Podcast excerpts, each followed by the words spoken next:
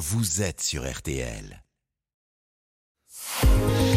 Ah ouais, les pourquoi de l'info chaque jour avec vous, Florian Gazan. C'était cette nuit, donc la 95e cérémonie des, des Oscars. Et ce matin, vous allez nous expliquer pourquoi le tout premier Français à devenir une star à Hollywood n'était ni un homme, ni une femme. Eh ben non, c'était un chien né à Fliray en Lorraine en septembre 1918.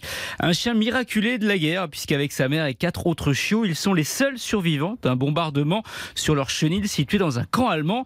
Il est découvert et recueilli par un caporal de l'armée américaine, Lee Duncan, qui adopte aussi une de ses sœurs. Il leur donne les prénoms de poupées en laine porte-bonheur que les filles lorraines offraient alors à leur chérie partie sur le front, Nénette et Rintintin. Rintintin, Rintintin, comme le berger allemand qu'on connaît tous. Eh hein, ben, euh. pas comme, puisque c'est lui, enfin un de ses descendants, car dans la série, c'est l'arrière-arrière-petit-fils qui joue le rôle euh, du chien qui aide le petit Rusty et son Oui. régiment. Mais le premier Rintintin, lui, il arrive aux États-Unis, en Californie, avec son maître adoptif. Comme il est habile et intelligent, Duncan lui apprend à faire des tours Mhm. et lui fait passer des concours. C'est là, alors qu'il vient de faire un saut de 4 mètres pour franchir une palissade, qu'il est repéré par le grand producteur Daryl Zanuck, à qui on doit entre autres Cléopâtre et Le jour le plus long.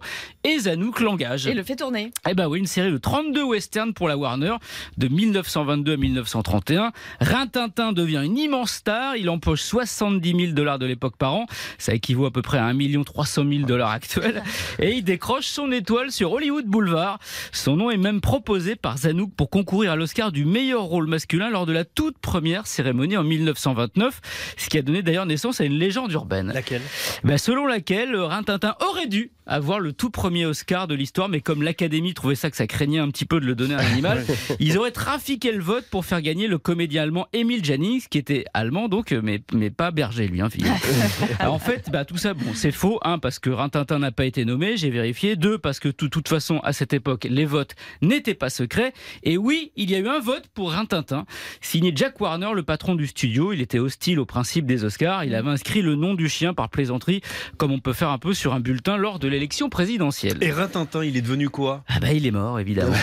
il est mort en 1932 à Hollywood, il avait 13 ans, mais son maître Lee Duncan l'a fait rapatrier et enterrer sur sa terre natale. Oui, si vous voulez aller vous recueillir sur la tombe de Rintintin, eh bien il faut pas aller à Los Angeles, mais au cimetière pour chiens d'Anières-sur-Seine, Ah oui? en région Oui, parisienne. à côté ouais. de la scène. ouais. Voilà, où repose celui qui a inspiré la naissance Mhm. d'un autre chien célèbre, Rentemplant de Lucky Luke, qui est une parodie de Rintintin. Voilà. Merci beaucoup, Florian Gazan, d'apprendre ces choses tous les matins avec vous. Voilà une Un chronique qui a puits du... Ouais, une chronique qui a du chien, comme on dit. Ah Restez avec nous sur RTL, la météo de Louis Baudin à suivre à 6h55. Bonne journée avec RTL. RTL, vivre ensemble.